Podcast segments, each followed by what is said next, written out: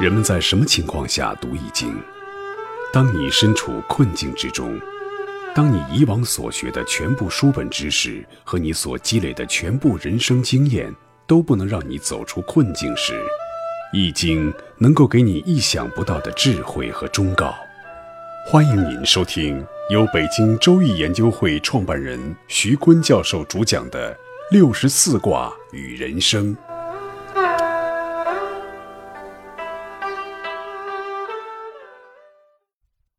亲爱的听众朋友，大家好，我是北京周易研究会创办人徐坤。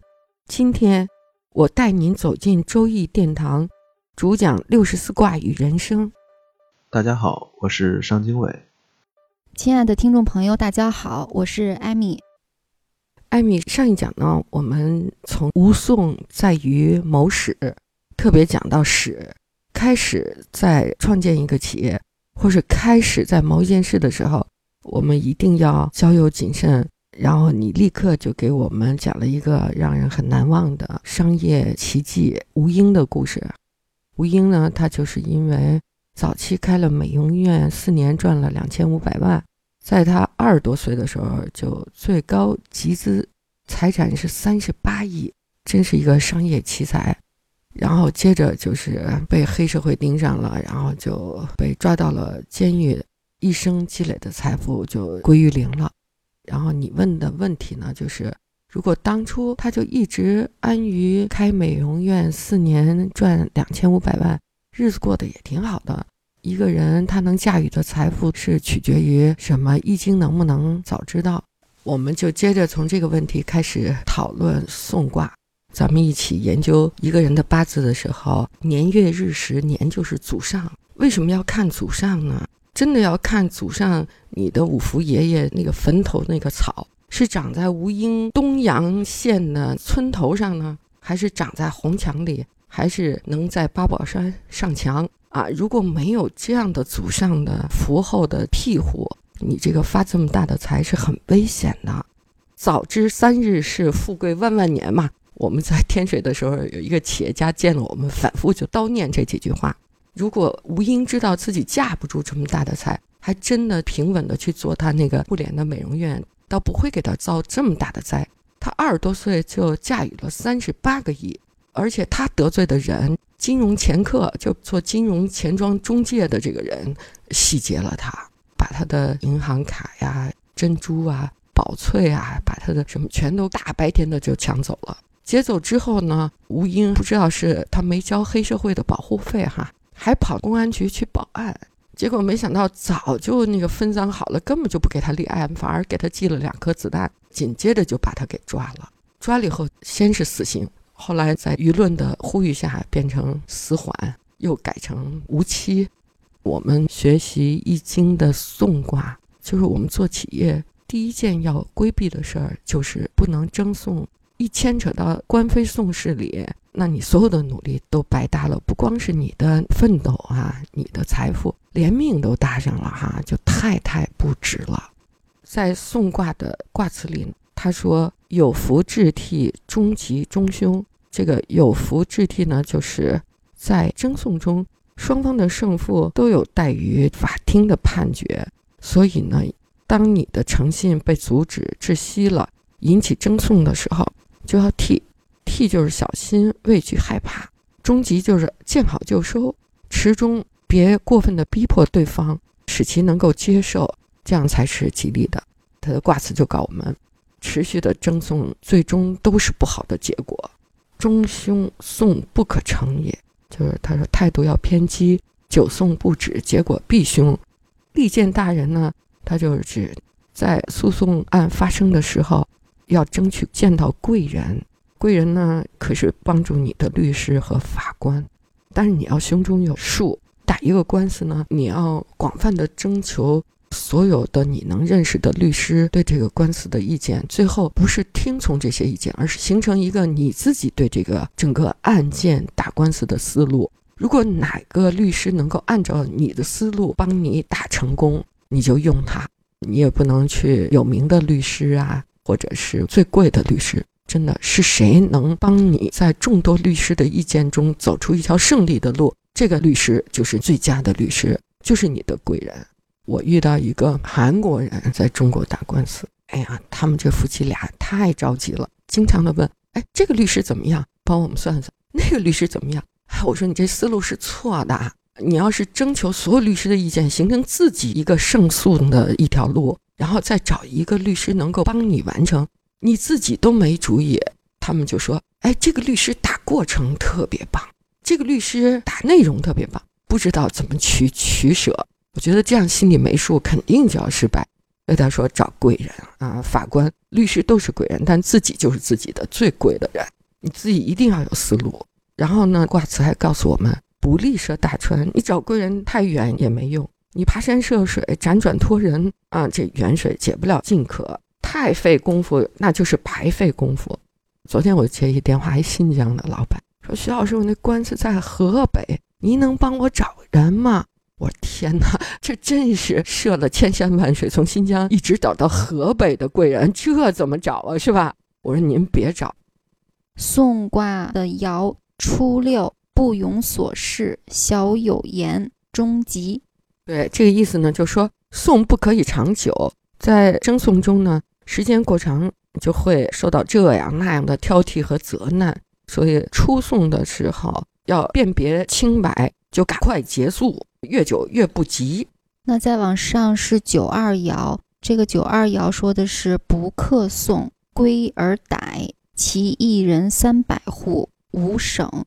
九二讲的是阳爻处在阴位，位不当。这个送卦就是爻爻都是位不当，是阳爻在阴位，阴爻在阳位，所以不当位都不会有好结果。要及时逃避诉讼，是过黄河呀，还是涉大江啊？啊，这都是要用自己的本命卦去计算。以前我们介绍过，比如说男命呢，就是系数一百减去自己出生年的后两位数，然后除以九，看看那余数是什么卦，它的吉方就是可以避送的地方。女命的系数是四，就用你的出生年呢最后两位数减去四，然后除以九，余数就是你的本命卦。这个爻辞呢，他说最好避送的。到那只有三百户的小村子安分守己，然后把自己隐名埋姓，不会招灾招祸。大城市中呢，很难有这种逃避诉讼的机会了，而且呢，也容易败诉，并且连累他人。这三百户的小村子，我一查，天水已经三百三十万人了。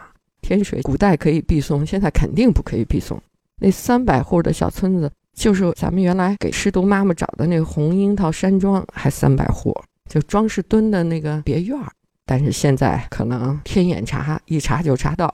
再接下来是六三爻，十九得真利终极，祸从王室无成。这个听上去也不太好啊。逃避宋氏呢，还有一条路可以走。他说就是十九得。你从哪儿来你就回哪儿去。比如你原来有块世期的领地是王上给的，你就跑那领地里躲起来。如果你是村里来，你就回村儿去；你要从林子里来的，你就回林子里去。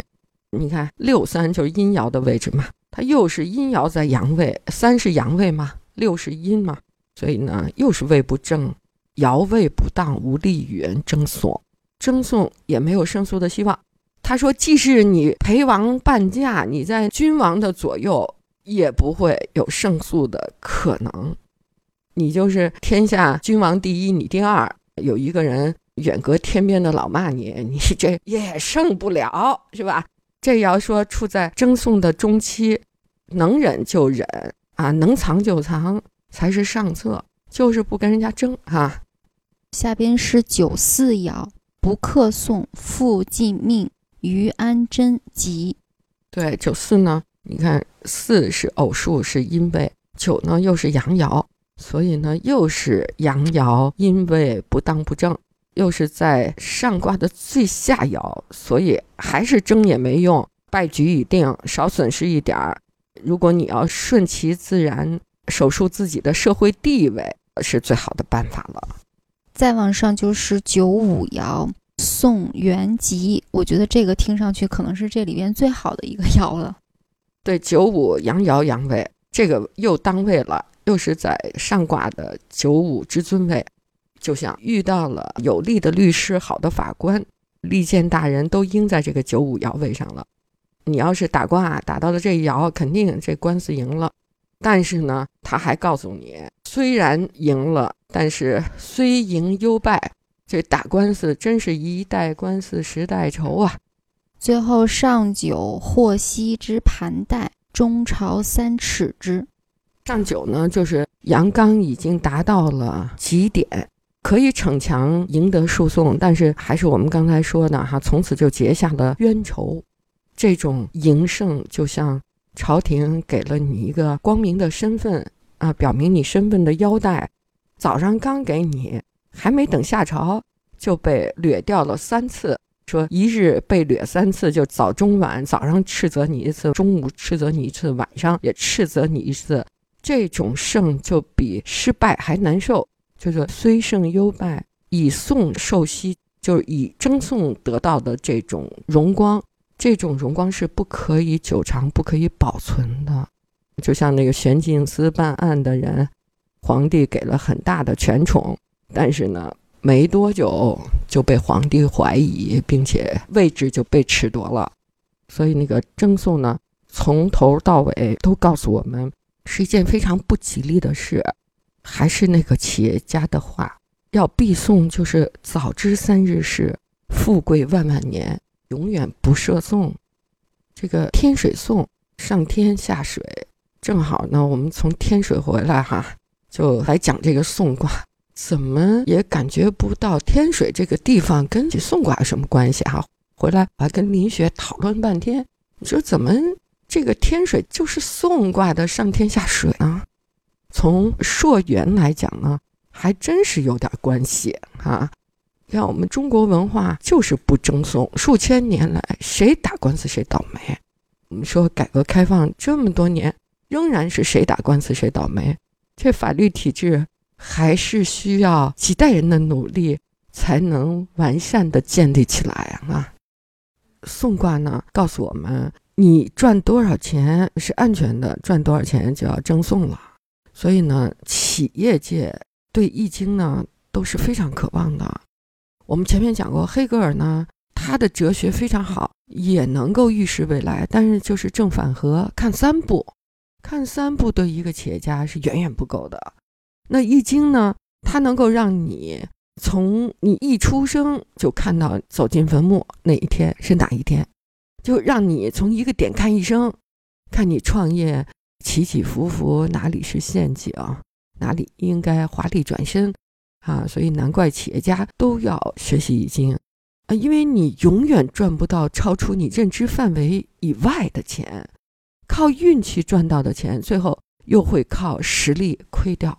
你所赚的每一分钱，都是你对这个世界认知的变现；你所亏的每一分钱，也都是因为你对这个世界的认知有缺陷。这个世界最大的公平就在于，当一个人的财富大于自己的认知水平的时候，这个社会有一百种方法收割你，直到你的认知和财富相匹配为止。所以，我们看到企业家是最爱学习的一批人。周末的时候，你要到北大、清华，你看所有的好车都聚在那儿，都在读 MBA 班。企业家呢，就是那个头雁，学习最快的，才能带领自己的团队飞得最高、飞得最远、飞得最快，而且能够抗击风暴。否则啊，你长了两个牛羊眼，低头看见草，把草吃完，请您回家去。如果您长了一个二郎神眼，我们说这二郎神眼就是《周易》给你打开的一个法眼，那你一目千里，那都是你的财富王国。各位听众朋友，本期论题由北京周易研究会创办人徐坤教授亲自答疑，答疑热线：幺三三零幺幺二三二六五八零零八幺零。零二七七。